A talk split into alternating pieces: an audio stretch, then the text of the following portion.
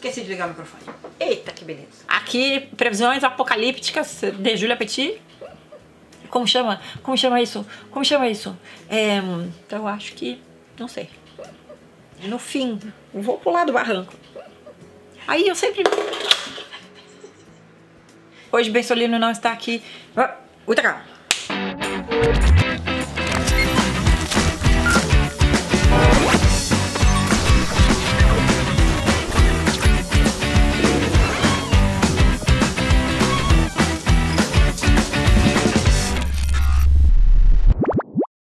é o Petit Comentário hoje eu vou responder perguntas pra vocês. Estou aqui, temos um novo cenário. Aqui é o meu home office. Aqui é onde eu trabalho em casa, ou pelo menos eu faço de conta que trabalho como todo mundo que trabalha na internet. Tiago Gás está do outro lado ali, vocês não vão ver ele porque tem uma parede de computadores entre eu e ele. Que o amor é assim mesmo, né, Tiago Gás? É só olhar a foto do Nerd que tem ali. Mostra Tem uma foto? do aí acompanha. Pera, calma, deixa eu achar a foto de nerd. A foto de nerd ali, ó. Tudo bem, Petit Comitê, aqui no nosso cenário novo. Bensolino está de folga hoje, está em outra missão. Então, eu vou, eu mesma vou perguntar e eu mesma vou responder. E ainda terei auxílio é, do Thiago Gás em casos de perguntas científicas. Então vamos lá. Bensolino me mandou um e-mail aqui, eu vou ler todas as perguntas, tá? Seguinte. Simone Kishimoto pergunta: Julie Benson, tudo bom? Vejo muitos youtubers em várias redes sociais e vejo o povo nos comentários se descabelando e se estapeando sobre posts serem publi ou não. Acho que faz parte do trabalho Taos. Ainda não entendo direito qual é o problema de ser publi. Nem as leis do CONAR. Poderiam falar sobre isso? Ah, e acho que ela nem entende as leis do CONAR. Se eu poderia falar sobre isso. Então, o CONAR é o seguinte: é o Conselho Nacional de Autorregulamentação Publicitária. O que acontece é autorregulamentação. Não necessariamente as regras do CONAR são leis, mas são regras que o mercado publicitário leva muito a sério, leva em consideração. O CONAR adverte, pode até multar pessoas. É, e aí tem uma série de regras de que tipo de propaganda é, pode se exibir, como tem que ser as propagandas, horário, dependendo do, do tipo de propaganda. Eles, eles têm todas as regras de como deve funcionar. Para a internet, o basicão, assim, a gente segue ah, basicamente as mesmas regras da, da publicidade da TV ou, da, ou das revistas e tudo mais, nas regras básicas sobre bebida alcoólica e assim vai. É, e a, a publicidade na internet, que ainda é muito nova, ela tem uma regra que é a seguinte: ela precisa ser sinalizada. É, então, sendo publicidade, é, aquele post ou aquele vídeo ou o que for que você coloca na internet, você tem que sinalizar como publicidade de maneira clara é, e você tem que colocar ele antes, digamos, no come se for um texto no começo do texto, é, se for um vídeo, esse vídeo tem que estar avisado que é publicidade antes da pessoa decidir se ela quer ver ou não, é, essa- se ela quer ler ou se ela quer ver esse vídeo. Então, principalmente, assim, acho que o que você está falando das pessoas é, discutirem se uma coisa é publicidade ou não, já seria é, aplacado se as pessoas seguissem as regras do CONAR, que é, é, simplesmente você é, sinalizar ou na, no vídeo que isso é um vídeo publicitário, ou no seu post que isso é um post publicitário, e assim por diante, se você fosse claro. A experiência que eu tenho de bastante tempo do Petiscos, é, e em publicidade muito mais tempo ainda, é que assim, as pessoas não têm problema com publicidade, as pessoas têm problema com publicidade de má qualidade e mentira, basicamente. Então, se você faz um conteúdo legal, eu acho que tem muita gente que é, tem vergonha de colocar que é, é, publicidade um post. Eu, como eu trabalhei com publicidade muitos anos, eu não tenho a menor vergonha é, de colocar que um post é publicitário, muito pelo contrário, porque são esses clientes de publicidade é, que oferecem a oportunidade e que dão o faturamento para o Petiscos e para mim, para eu poder sustentar a minha equipe, o escritório, o conteúdo, tudo que vocês leem e veem em vídeo. Então eu tenho o maior orgulho de cada um desses clientes que são escolhidos a dedos para poderem estar dentro desse conteúdo que a gente faz. Então eu nunca tive vergonha, muito pelo contrário. Eu acho maior orgulho que me escolham para fazer publicidade. Eu acho legal repassar esse orgulho e parte desse orgulho é contar que isso sim é publicidade, sim esse patrocinador está com a gente e sim ele ajuda a trazer não só o conteúdo dele, mas diversos outros, porque esse faturamento dele é o que sustenta a gente. eu acho que é um pouco isso. Acho que se as pessoas compreendessem assim, talvez elas não teriam vergonha de sinalizar. É, e eu acho que as pessoas teriam menos problemas e criariam menos casos. É simples, é uma regra, é uma regra que deve ser é, seguida. Mas antes de ser uma regra que deve ser seguida, porque as, as regras existem para a gente segui-las, é, eu acho que mais do que isso é compreender o que, que o benefício que esses clientes trazem para a gente como criador de conteúdo, entendeu? Então é isso, basicamente. Aí tem uma outra pergunta que é da culturalmente falando. Ela fala, é, acho que é alguém que fala sempre no Twitter, se eu não me engano, porque o Bensolino me mandou por e-mail, então eu não, eu não tô pegando as perguntas do Twitter agora, mas já já eu vou entrar lá falar. É, pergunta para mim o seguinte: Petisco, sobre mídias. Tem como uma empresa ou um site sobreviver sem Facebook hoje? Pergunto, porque assim como você, eu também não gosto. Então eu acho que é assim. Eu tá, engraçado que eu tava falando isso hoje com uma amiga. O Facebook, ele é muito importante para muitas pessoas hoje em dia, para comércio, para algumas mídias, é, para alguns sites. O que acontece? Eu acho, vou falando uma frase um pouco apocalíptica, eu acho que todos os sites vão acabar, sem exceção. Acho que a internet, como a gente vê ela hoje, sites, portais, tudo vai morrer. As redes sociais estão matando é, na verdade, não são as redes sociais. As redes sociais não são uma entidade misteriosa que assassina coisas. Eu acho que as pessoas ficaram muito mal acostumadas de passar o dia inteiro dentro de um ambiente. Principalmente você está me perguntando aqui do Facebook. Facebook é um ambiente construído para você não sair dele. Então, o Facebook não se interessa por links. Ele se interessa que você poste seus vídeos lá dentro, na plataforma deles, que você coloque o seu conteúdo, por exemplo, eu como site, o Petiscos, por exemplo é, ele, o que o Facebook gostaria é que eu pegasse o conteúdo do Petiscos e postasse diretamente dentro do Facebook e não fizesse, fizesse uma chamada como a gente faz para as pessoas virem para o Petiscos, porque justamente o Facebook não gosta que as pessoas saiam de lá. É, então, eu não faço isso porque eu gosto de ter o site. Eu acho importante que as pessoas frequentem ambientes diferentes, mundos diferentes, com personalidades diferentes, caras diferentes, é, direção de arte diferente, cores diferentes é, é, um, é, uma experiência mais diversa do que você ficar só naquela trepinha azul e branca o resto da sua vida olhando aquilo ali, sabe? E passa vídeo, passa notícia e parará. Então, o que acontece? Tem muitas empresas hoje que quem tem dinheiro ganha muito dinheiro no Facebook. Quem não tem dinheiro para investir, para ser exposto dentro do Facebook hoje em dia, é, não aparece no Facebook. Por exemplo, é o caso do Petiscos, que não investe dentro do Facebook. Então a gente basicamente desaparece da timeline mesmo que vocês é, é, curtam bastante nossos posts e tudo, isso não quer dizer que esses posts vão aparecer mais para vocês. Tinha uma época que diziam que sim, mas eu não acredito. Então, eu acho que assim, é um, é um bom, é uma boa ferramenta para quem ou se rende e se coloca lá dentro e passa todo o seu conteúdo lá para dentro, ou é, tem dinheiro para investir e fazer esse, esse conteúdo aparecer. É, e é isso, e basicamente é, eu não acho que as pessoas vão deixar de usar o Facebook é, e eu acho que os sites vão desaparecer, sem exceção. Porque o movimento, a não ser que tenha uma mudança muito grande de, é, de comportamento, e que as pessoas uma, da noite pro dia resolvam utilizar as redes sociais de outro jeito. E tem redes ótimas, por exemplo, eu sempre falo bem do Twitter, porque o Twitter é uma plataforma que ela, é, ele é feito com links e, e para você sair e voltar para ele, para você olhar notícia, sair e voltar, conversar com gente ao mesmo tempo. Então, ele não é uma plataforma que quer te manter lá dentro, apesar de também ter seu próprio lá o Moments, que tem as notícias que eles escolhem, parará, mas não é uma plataforma para você se manter ali dentro, entendeu? Então, acho que as pessoas vão entender que elas devem ter um reader. Um reader, o que a gente fala, é uma, é uma rede social que você coloque links, pessoas que você gosta, para você ter tudo ali empilhadinho que você gosta de ler, sem preferência, sem algoritmos estranhos que expõem só o que, só o que a rede quer, para você poder voltar a ter todo o conteúdo que você sempre gostou na vida, ou realmente vão fechar o site, gente. É, é triste falar isso, mas eu acho que e não demora muito não para acabar a internet como a gente conhece hoje e as pessoas ficarem metidas só naquele mundinho assim. Eu aqui previsões apocalípticas de Julia Petit, estou dando aqui uma previsão. É muito triste isso, mas é verdade. Roberta Vieira me pergunta. Sugestão de pergunta para o Petit Comitê. Vamos lá. Júlia, você parece ter uma conexão forte com o mundo musical.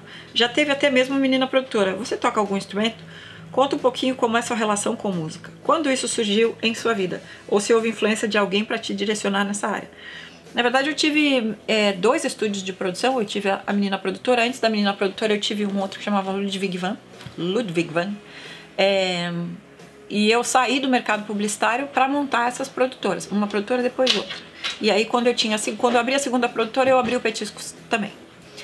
E aí é, eu tinha, eu estudei música desde menina, com acho que 12 ou 13 anos.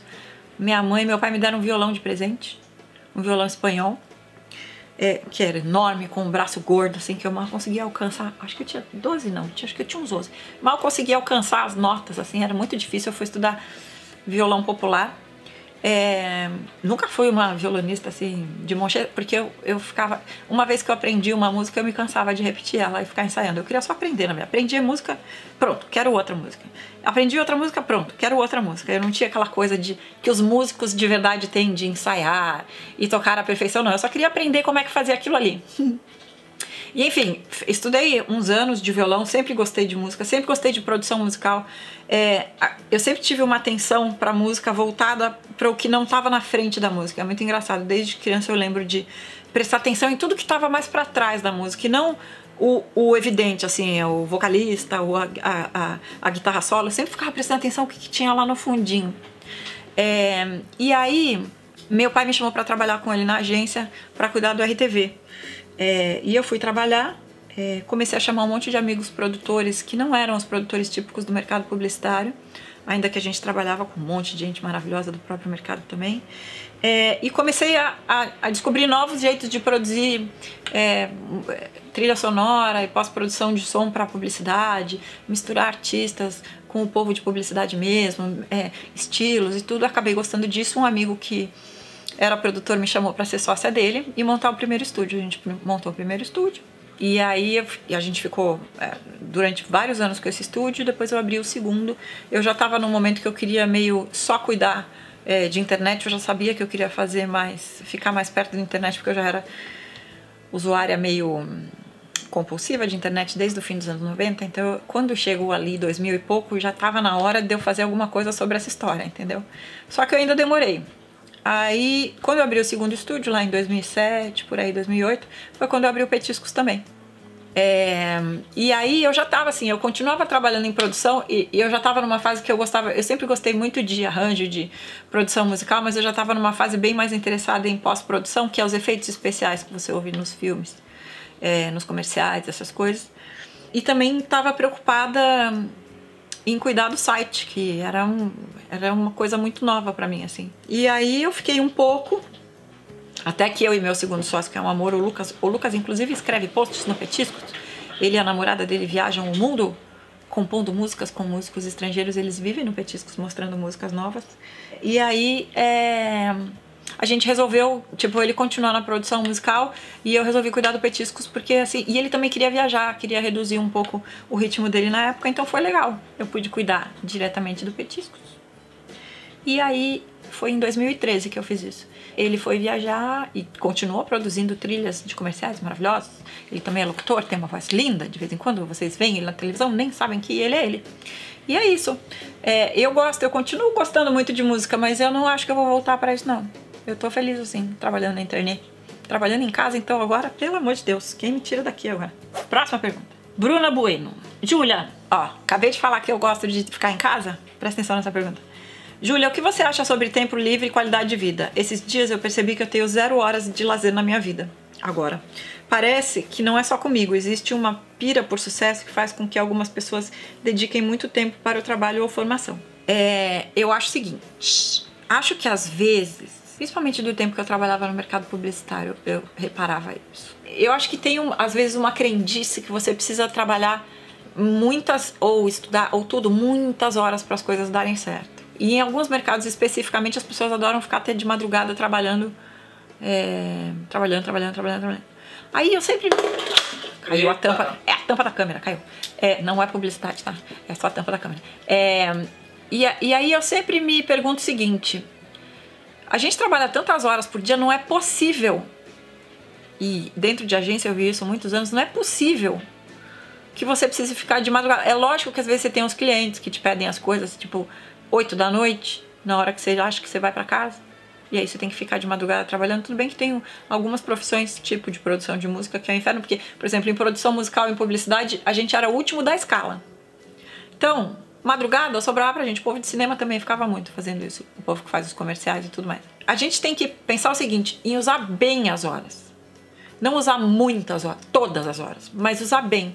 E o ócio é das coisas mais importantes que tem pra gente poder ter novas ideias e processar o que a gente está fazendo, principalmente se for estudar ou tiver que ter ideias ou um trabalho que você precisa de uma solução. Às vezes o ócio é o que te traz a ideia definitiva e aquela, aquela, aquele, aquele pan, assim, aquela, como chama, como chama isso, como chama isso, é, aquele insight que resolve o que você precisa resolver, porque às vezes a gente fica só correndo, correndo, correndo, trabalhando, trabalhando, trabalhando, trabalhando e a gente só tem respostas automáticas e não consegue ter respostas criativas, mesmo que o trabalho que a gente faça não seja, não seja exatamente um trabalho criativo. Então, o que que. É, por exemplo, quando eu comecei a, a fazer o Petiscos, a minha preocupação principal era justamente isso: que as pessoas trabalhassem no horário que elas quisessem. É, Para mim, não importa o quanto, mas. É, que horas, mas entregar o trabalho e fazer ele direitinho. É, e que ela e que não ficasse, por exemplo, na moda tem uma, umas crendices assim que as pessoas têm que trabalhar de madrugada. Tem revista que tem fechamento, povo adora, tem que levar pijama, fica lá até de manhã, não é possível que das nove da manhã até as seis da tarde, sete da noite, digamos assim, vai até as oito da noite. É possível que você não consegue fazer isso, que você tem que fazer tudo em é, dois dias e que nem uma maluca. Não é possível. E eu consegui, sei lá, no Petiscos eu consegui fazer isso. Quer dizer, é, a gente fazia conteúdo de meia em meia hora, das nove da manhã até as sete da noite, sete e meia. É, e todo mundo ia para casa dormir, jantava, tinha vida, tinha almoço, sabe? É, eu acho que é possível você trabalhar, por exemplo, as semanas de moda é, a gente faz rodízio, então cada um trabalha é, um dia para ver o que quiser, porque também não adianta você ver uma coisa que você não tem interesse ou que você acha que não vale a pena ver. Então a gente foi cada vez mais, e com os anos passando do Petiscos, cada vez mais eu fui tentando achar um jeito da gente ter mais tempo pra gente, da gente trabalhar com mais calma. É, esse ano a gente reduziu o conteúdo do Petiscos pela metade, porque eu acho que tem conteúdo demais na internet.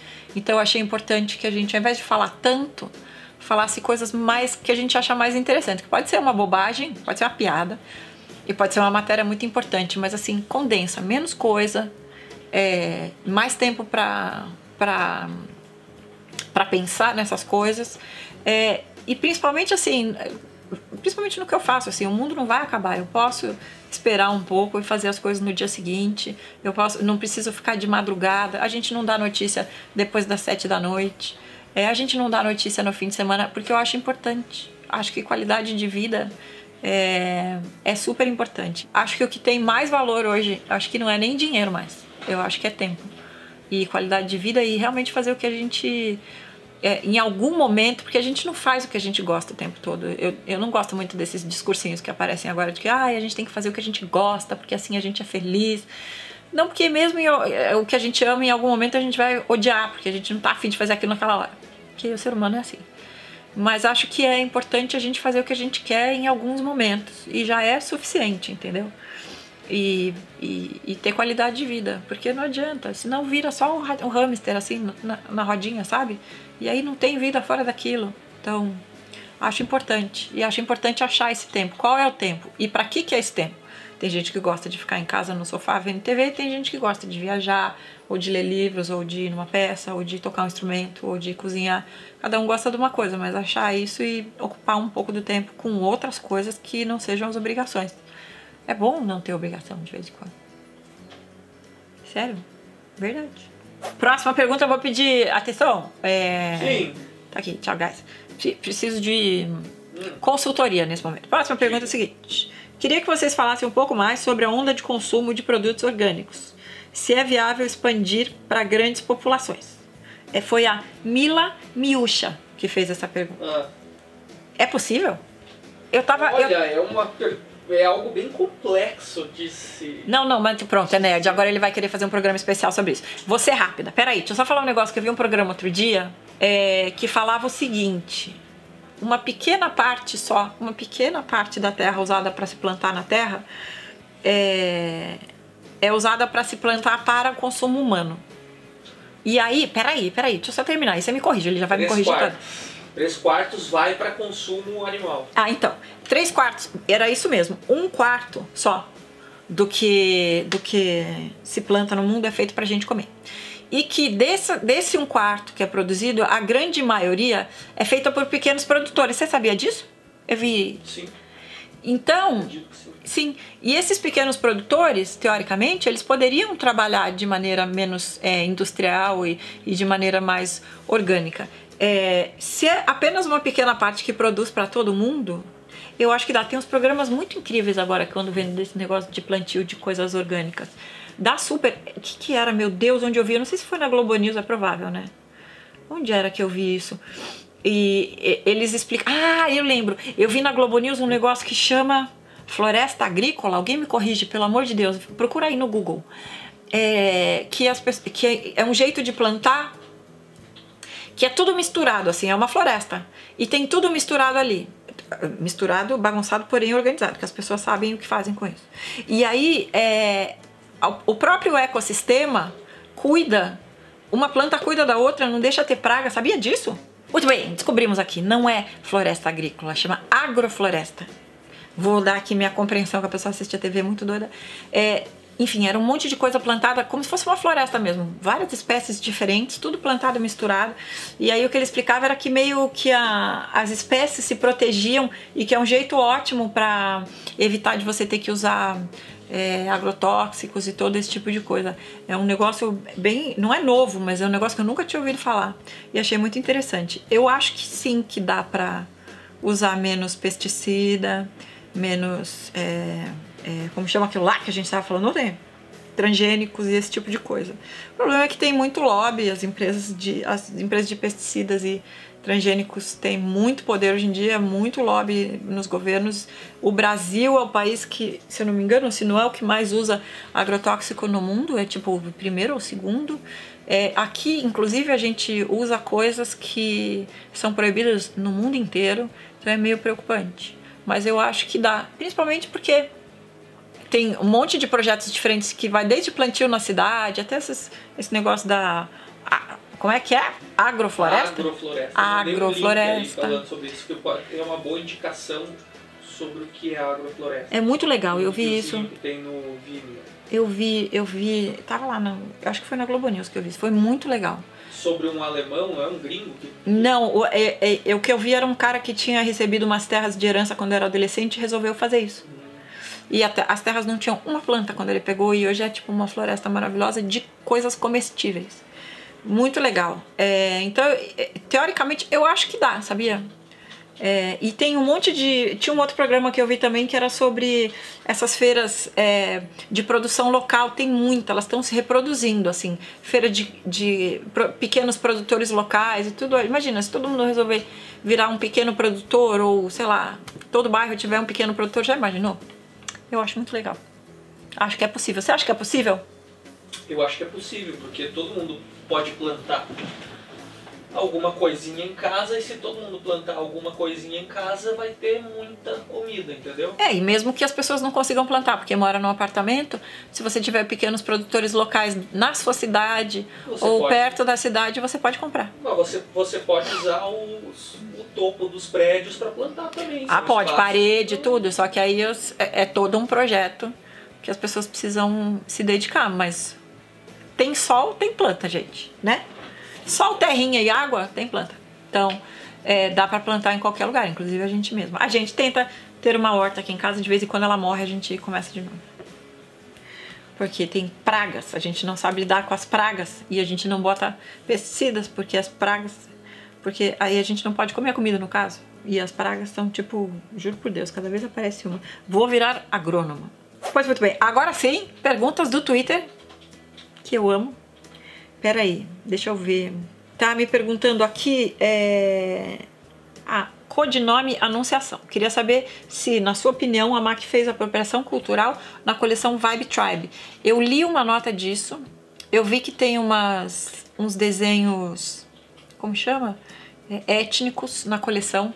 Eu não olhei. E, e, pelo que eu entendi, é tipo como o povo fazia, sei lá, coisa colorida na cara para ir na rave, entendeu? Eu não acho exatamente. Acho que apropriação cultural é outra coisa, quando você realmente é, pega a cultura de, de alguém ou de algum povo específico e comercializa aquilo como se fosse real. É, sem nenhuma relação comercial direta com essas pessoas, sem ajudar essas pessoas diretamente e como chama?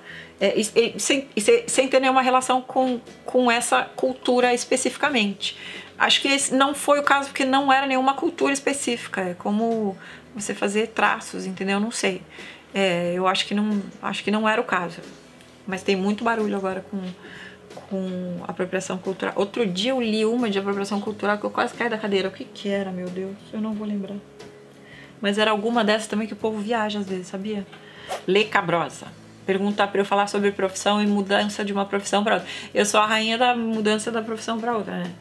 Eu já trabalhei em publicidade, de publicidade eu virei produtora de. Na verdade, eu acho que eu nunca saí de publicidade, porque assim, eu trabalhei em publicidade, da publicidade eu saí para fazer trilha sonora para publicidade, da trilha sonora eu saí para fazer um site que vive de publicidade. No fim, é, eu acho que eu não saí da publicidade, eu só me engano que eu saí da publicidade, eu acho. É, a gente fez uma entrevista muito legal que já foi ao ar semana passada com a Lila Cousani, que criou a Coach, que ela fala várias coisas legais é, sobre essa coisa de mudar de vida, não necessariamente de profissão, porque a profissão dela é uma, né? Só que é estilista, mas de mudar de vida. Acho que às vezes a gente acha outra coisa que a gente quer fazer como eu, eu trabalhava dentro de agência e eu descobri o negócio da produção musical, quis trabalhar dentro de estúdio e saí do estúdio e fiquei só na internet. É, eu a, acho que tem pessoas que têm mais propensão a se interessar por assuntos e ir mudando é, de assunto na vida. Não acho. Eu acho que tem gente que se preocupa muito porque fica achando que deu errado a vida, sabe? Por isso você mudou de profissão e porque você não para quieto em lugar nenhum. Eu acho que tem gente, principalmente da minha parte, assim, eu acho que tem pessoas que a gente precisa mudar, entendeu? É, e tem outras pessoas que gostam do que fazem e fazem aquilo pro resto da vida, seja por acomodação ou por amor mesmo, por é, ter se encontrado ali mesmo. Eu encontro coisas que eu amo todos os dias e que eu fico pensando, será que eu não queria fazer isso? É, eu gosto muito. Já experimentei várias outras coisas também de trabalho, então acho acho difícil a gente manter um trabalho só, ou pelo menos coisas paralelas que a gente gosta. Acho importante. Acho que se as pessoas têm, têm vontade de mudar, não pode ter medo. Mas tem que se organizar. Toda vez que eu fui mudar de profissão, eu me organizei bastante. Eu fui mudando aos poucos, sabe? Eu praticamente estava dentro de uma profissão, me encaminhando para outra, para depois realmente virar só essa outra. E assim vai, entendeu? Eu fui preparando o terreno. Eu não sou muito de pular assim, tipo, vou pular do barranco, eu não sou muito de pular do barranco, então eu preciso me organizar. Aí cada pessoa é uma pessoa, tem gente que larga tudo e vai viajar o mundo, tem gente que larga tudo e vai plantar verduras orgânicas, né? Eu gosto. A Lady Ofélia me fez um monte de perguntas. Lady Ofélia Macbeth. Carmes. Carmes já. Acho que a Carmes já me perguntou coisas outras vezes e eu vejo ela no Twitter de vez em quando falando coisas. Seguinte. Ela me perguntou é, que é muito boa. Pergunta se eu faria uma coleção, é, uma colaboração com alguma rede de fast fashion. Aí ela fala assim: escolhe a menos pior, Júlia, rindo. Aquelas sem criatividade. não a coleção sem criatividade, mas aquelas pessoas que não têm criatividade quer que eu faça a coleção na fast fashion. Acho que hoje. É, há uns anos atrás chegaram a me sondar, acho que uma ou duas marcas assim. É, na época eu não quis porque o contrato era muito longo e é, eu achei, é, de verdade, achei pouco dinheirinho, achei que era bobagem, achei que não precisava. Passando os anos, a gente foi criando uma cultura cada vez mais importante e bem informada de como as coisas acontecem dentro de muitas marcas de fast fashion. Não são todas, mas muitas marcas de fast fashion. Eu acho que nesses anos, quando uh, a gente começou a falar muito de trabalho escravo, trabalho análogo à escravidão, é, esquemas estranhos de trabalho, é, fabricar coisas em lugares que as pessoas são muito miseráveis e explorar a miséria dessas pessoas e assim por diante. Acho que todo mundo começou a ficar bem consciente é, de com quanto esforço se faz uma calça de 5 dólares. A gente falou isso também na semana passada no vídeo da Lila Cousani. eu acho que teve algumas marcas é, de de moda rápida, assim, de fast fashion e de moda mesmo, que, que passaram por coisas complicadas, com oficinas de trabalho, com coisas esquisitas e que tentaram e, e tentam e mudaram a sua forma de trabalhar. Então, acho que teve muita gente, muitas marcas que conseguiram modificar esse processo e melhorar. É, e eu acho que tem muita gente é, hoje que tem algumas marcas hoje em dia que aprenderam que é legal falar de coisas mais interessantes, tipo, sei lá, ecologia, slow fashion, fazer coleção famosa, sei lá, qualquer coisa meio para distrair dessa coisa da cópia descarada e, e de roupas muito vagabundinhas e muito rápido. Então, assim, tem o lado que se conscientizou e teve o lado que se conscientizou e tá usando de maneira um pouco mais espertinha, só que ao contrário, entendeu? É, tentando usar isso para atrair consumidores. Então, eu não sei se hoje é, eu faria uma coleção para uma marca de fast fashion, eu acho difícil. Eu acho que eu só. É, primeiro, porque cada vez mais eu acho que a gente tá, consome as coisas pensando em usar essas coisas mais tempo, as coisas serem melhores, de melhor qualidade. É, não necessariamente, a gente também falou isso no vídeo da semana passada, coisas de melhor qualidade precisam ser mais caras. Eu só acho que as pessoas precisam entender que não dá para viver só de coisa de 3 reais, entendeu? É, acho que é, esse período que a gente veio dessa explosão de fast fashion acostumou mal as pessoas, deixou as pessoas completamente inconscientes, achando que sim, o mundo, o mundo certo é esse, é o mundo da roupa que custa 10 reais. Não é, gente. É, pode ter certeza que na cadeia de produção alguém, alguma coisa está dando errado. Então, é, eu não sei se eu faria de verdade assim acho que tem que pensar muito bem, tem que saber com quem a gente está trabalhando. As coisas que eu escolho para licenciar e para fazer são coisas super cuidadosas, com marcas que eu tenho maior admiração na vida, que eu gosto, que eu sei como trabalham, que eu sei com que trabalham, é, projetos diferentes. Agora fiz um negócio lá da Maria das Joias, é, as Flex Jewel, que é de resina flexível. Cara, o trabalho de desenvolvimento eu acompanhei desde o primeiro dia, há anos atrás, quando ela desenvolveu essa, esse material. É um trabalho incrível de desenvolvimento que ninguém fala aqui no Brasil, entendeu? De usar esse tipo de material para joia, para biju, na verdade. Nunca ninguém tinha feito isso aqui, ela teve que desenvolver tudo. É, então, assim, acho que tem uma coisa de explorar coisas legais, sonhos, coisas que a gente tem o maior orgulho de fazer. Eu não sei se eu ia ter orgulho de fazer uma coleção de fast fashion por fazer, sabe? Para enlouquecer as pessoas e, e fazer elas consumirem por consumir talvez para alguma marca que eu achasse que é mais consciente, que trabalha legal, que eu sei quem vai fazer essas coisas, que eu sei quem vai produzir, como vai produzir, com o que vai produzir, entendeu? É, talvez se eu conseguisse controlar a cadeia que vai produzir isso, talvez. Mas é difícil, né? Porque as marcas são muito grandes e é um processo é, diverso e complicado. Então eu acho que. não sei. muito bem, Xavier, não tem nenhuma pergunta para a Silda? Xavier, não tem nenhuma. Vocês estão muito sérios, cara, mas eu gosto. Tiago Loreto, meu bem. Tiago Loreto faz muitas perguntas maravilhosas. Ele me pergunta o seguinte: como ser relevante e interessante fazendo conteúdo hoje, principalmente em uma época com produção massiva? Então, eu tava falando do negócio da gente reduzir conteúdo no Petiscos, por exemplo. Eu acho que um jeito de você ser interessante, além de fazer bom conteúdo, óbvio, e e tentar pensar em coisas diferentes, maneiras diferentes de fazer as coisas, eu acho que é você produzir menos. Não adianta, quantidade não adianta mais. Falatório, tem muita gente falando na internet, gente, tá louco. Faz coisas mais importantes, coisas de é, que tenham uma, uma vida um pouco mais longa, sabe? Eu acho que isso é mais importante.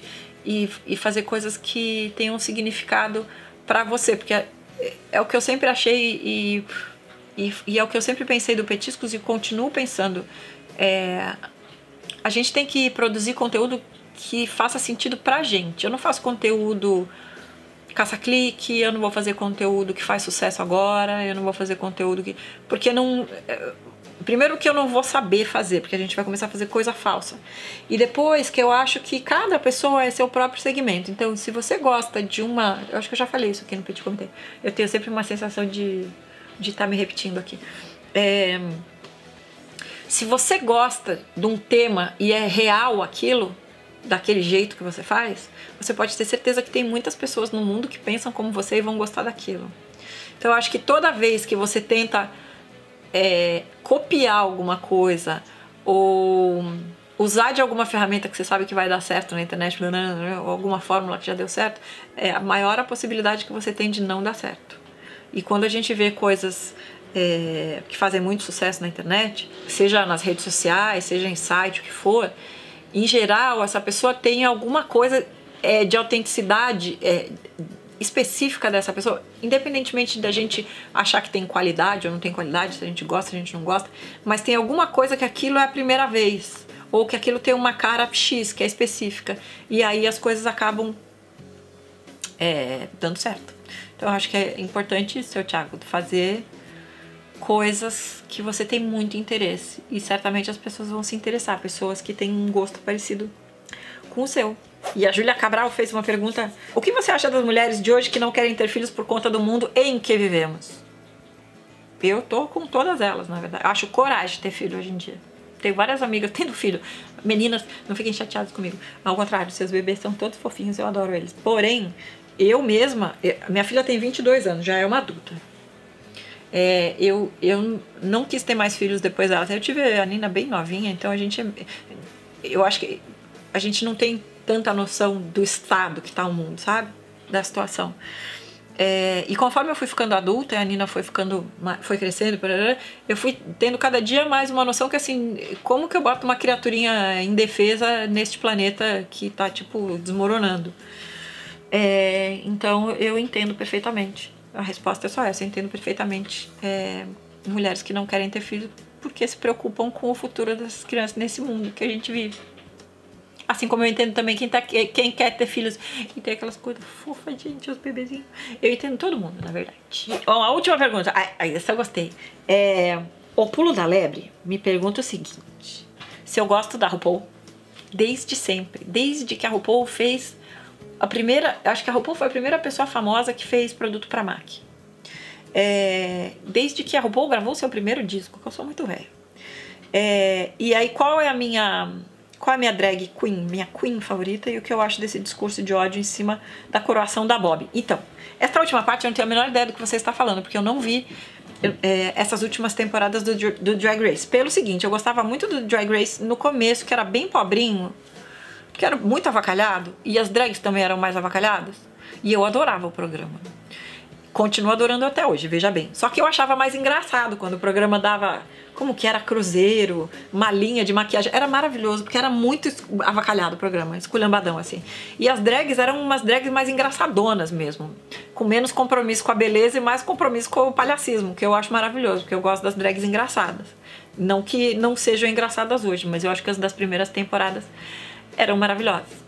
E aí, depois eu comecei a perder um pouco a graça, porque eu achei que ficou tudo um pouco montado. Então, essas últimas temporadas, eu não vi. E a minha drag favorita do Drag Race, acho que é da segunda temporada, é a Jujubee. Ela era pequenininha e, e muito espevitada. Eu adorava a Jujubee. É minha favorita, eu acho, de todas. Bem louquita. Mas é isso, eu gostava muito do Drag Race, gente. Agora não tenho visto mais tanto. É isso. Meninos e meninas, vou embora. Ó, é, tem que fazer as coisas que o, o Ben Solino manda fazer. Assinem o canal, mostrem pros seus amigos. Manda pergunta, vocês estão mandando pouca pergunta. Manda pergunta engraçada cada pergunta séria, né? Só uma coisa cascuda. Muito obrigado pela participação do seu Thiago Gás, escondido ali atrás da parede. De nada. e é isso, semana que vem estamos de volta.